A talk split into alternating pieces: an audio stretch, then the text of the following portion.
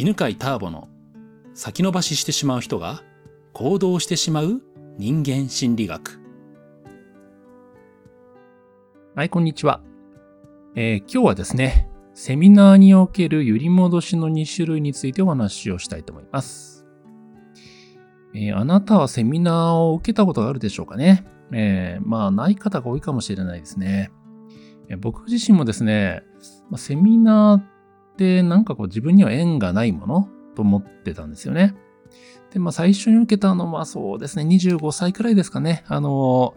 まあ意外と成功してる経営者の方が受けてるっていうのを知って、えーじゃあ受けてみるかと思ってね、えーそこから始まりました。で、えーまあ今ではね、まあ人間心理学の講座、まあセミナーをやってるわけなんですけれども、まあそこでよくね、質問される揺り戻しについてお話をしたいと思います。揺り戻しとは何かというと、まあ、セミナーを受けてね、えーまあ自分が変わったのだけども、えーその後ね、1ヶ月とか2ヶ月とか、まあ、早ければ1週間後にはね、元の自分に戻ってしまう、そのいう、えー現象のことですね。これね、えー僕も経験したことあるんですよね。うん。で、まあ今までね、本当もう、セミナーありとあらゆるものをは、えーまあ2000万円くらいかけてね、受けてきたんですけど、揺り戻しがあるね、パターンっていうのが分かりました。で、またね、自分でも、えーセミナーを開催するようなってね、揺り戻しが起きやすい、えー起きやすいというかね、まあ、起きるのは2種類あるというのが分かったんですね。えーまず1つ目。あ、先に言っときますね。じゃあ1つ目はね、えー興奮するセミナーですね。高揚するセミナーは、えー揺り戻しが起きやすいです。それから、自分がすごく変化したなっていうのも自覚すると、また揺り戻しが起きやすいんですね。この2つがあります。で、1個ずつ説明していきましょう。1つ目。興奮後の鎮静と落ち込みのパターンですね。気分が高揚するセミナーを受講すると、えーこのですね、興奮した後に鎮静とさらになんか気分が落ち込んだ感じになるんですね。うん。で、じゃあ、高揚するセミナーってどういうセミナーかというと、大きな声を出させるセミナーなんですよ。えー、例えばね、なんか、イエースとか言わせたり、なんか最高とか言わせたりね。なんかこう、それを、わーって手を上げるジェスチャーをしながら言わせるとか、あとジャンプさせるとかね。まあ、そういうセミナーって、えー確かにね、なんかね、気分が高揚するんですよ。ね、あの、もし高揚したかったらやってみてください。ね、イエースとかね、ヤッホーとかね、言いながらも、そして手を上げながらそれをね、やってみるといいですね。で、そうすると人間はですね、アドレナリンが分泌されて、えー心拍数とね、血圧が上昇するんですね。で、それによって筋肉を使える状態になるんですね。うん。で、このね、えー心拍数、血圧が上昇するとですね、まあ、実感としては、何でもできる、なんかもう飛び上がりたいような気分になるんですね。うん。で、えーまあ、こうやってね、まあ、身体機能は向上するんですが、その分、体力の消耗がね、もちろん激しくなるために、長く続けることは体にとって良くないわけですね。なので、これは自然とですね、翌日または数日で高揚感はなくなり、まあ、沈静化していきますね。落ち着きます。で、実はね、えー感動する系のセミナーってのもありまして、ジャンプとかはしないんだけども、なんか、ものすごく気づきが深くて、えー涙を流すようなセミナーっていうのはですね、まあ、受けるとね、非常に満足感が高いんですよ。今日は大きな気づきあった、感動したって思うんですけど、えー普段との落差がね、どうしても大きくなります。ね、毎日ね、普段の生活の中で、そんなに感動はないですよね。うん。まあ、なのでね、えーまあ、その普段との落差が大きいと、平常時に戻った時に気分が落ち込んだ感じがするんですね。これがですね、なんかセミナーを受けた後に、なんか気分が落ち込むなっていう、えーものの正体だったりします。はい。でね、えーまあ、最初に話したものね、もうイエースとか大きな声出すような、まあ、そういう興奮させるセミナーなんですけど、高揚するとですね、えーどうなるかというと、体にね、負担が大きいんですよね。なので、えー、脳はですね、えー、アドレナリンの分泌をなるべく避けるように学習するんですよ。うん。まあ、なるべくね、負担が少ないように生きられるように、えー、同じような刺激があっても、あまり興奮しないように、えー、学習していきます。つまり何が起きるかというと、同じセミナー内容なのに、刺激を感じなくなってくるんですね。えー、1回目はね、ものすごく興奮してね、ヤッホーみたいな、最高ってなったのが、あれこんな感じだったのかなみたいな風にね、えー、あまり刺激を感じなくなります。で、えー、もっと過激なセミナーを求めるようになるんですね。これがね、え元に戻る一つ目ですね。一つ目のパターンです。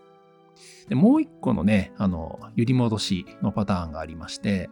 ね、それが変化を認識した後の自己修正なんですけど、自分の変化をね、あ認識すると、えー、それは自分はね、えー、以前はこうで今はこうなったっていうのをはっきり分かっているので、もし、ね、変化後にですね、何か問題が起きたとすると、あ、こういうふうに変わったのが原因だっていうのをね、自覚しているので、元に戻ろうとするんですよ。またはね、えー、実際にその問題が起きなくても、何か問題が起きそうだぞっていう不安を感じても、自分でね、意識的に元に戻ることがあります。うんまあ、例えばね、えー、セミナーを受講してね、まあ、こういうこんなことをね、あの、教えるセミナーがあるんですね。えー、行動力を上げるためにね、もう怖かったらどんどん行動しろっていうことを教えるセミナーっていうのはよくあるんですけど、うん。またね、まあ似たようなものでね、えー、人目を気にしている人に対してね、まあ人目を気にせずに自分のやりたいことをやりますみたいなことを宣言させるっていう、えー、内容のものですね。うん。で、そういうのをね、まあ、セミナーでなんか大きな声出したりとかね、みんなにね、なんかこう、えー、承認されたりね、すると、まあ、今後ね、何かをするときの基準が変わるわけですね。うん。以前は怖かったらやらなかったのが、怖かったらやるとかね。えー、人目を気に、人目が気になっているときにはやらなかったのが、えー、瞳、瞳じゃない、人目、人目を、えー、気になった時でもやるというふうに変わります。で、そうするとですね、今までと違う振る舞いとか、今までと違う決定をするので、未来が予測できなくなりますよね。うん。だから怖いと思ってやったら、ね、あの、何か大きな問題が起きるんじゃないかなっていうのは、まあ、自然とまあ考えるわけですよね。っていうかね、怖いっていうことは何か問題が起きると思ってるから怖いわけですよね。うん。で、その問題をちゃんと解決しないまま行動したらね、それはね、その問題が本当現実化する、えー、確率高くなるんでね、余計に怖くなってくんですよ。で、またね、あの、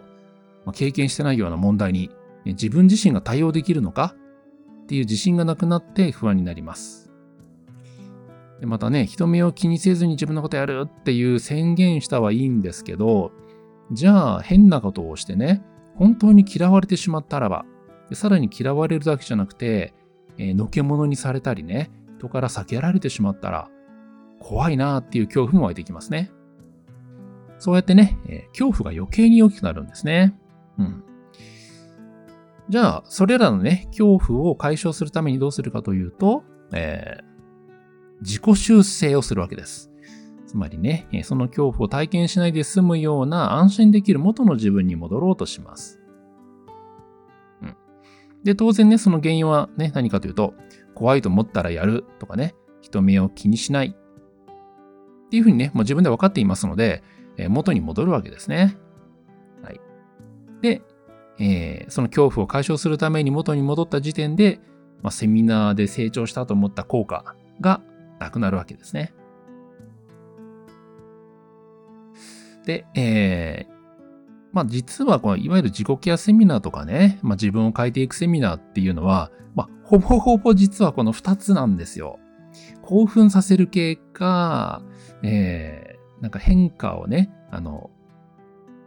自覚させる経過、宣言させる経過っていうのはね、まあ、それがほとんどのセミナーなんですよね。うん。で、えー、まあ、このやり方が簡単だっていうのとね、それからなんか変わったという実感が強いからなんですね。はい。まあ、これ本当ね、セミナー講師のジレンマでもあるんですけど、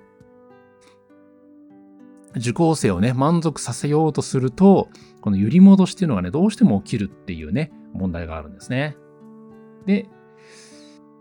ではですね、まあ、今、えー、開催しているセンターピースではね、まあ、この点をどうしているかというと、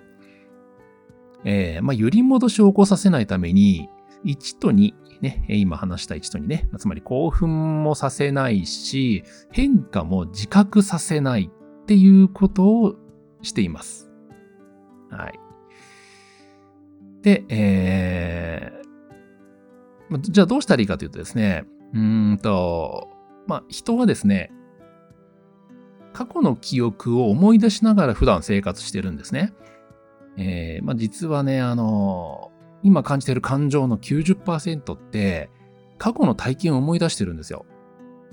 はい。だから今この場で感じている感情っていうのは、え、過去をね、え、現在に投影して、感じています。ということは、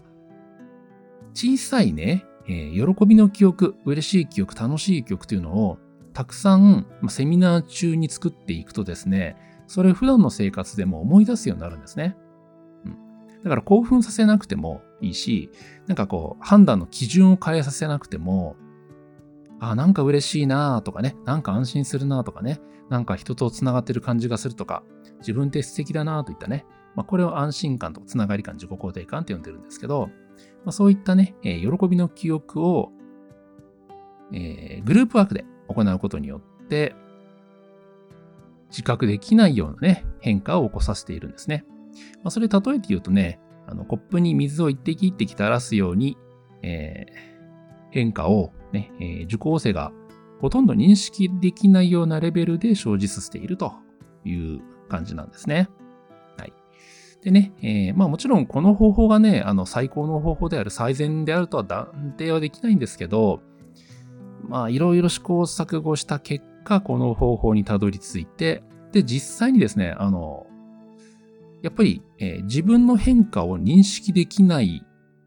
ような、えー、成長のさせ方をすると、元に戻りにくいですね。うん。ただ、えー、満足度が下がるっていうね、どうしてもこのね、なんかこうシーソーなんですよね。あの、どっちかなんですよね。はい。ということでね、えー、今日は、えー、セミナーにおける揺り戻しの2種類についてお話をしました。えー、では次の音声でまたお会いしましょう。この番組は犬飼ターボ、ナビゲーター竹岡由伸でお送りしました。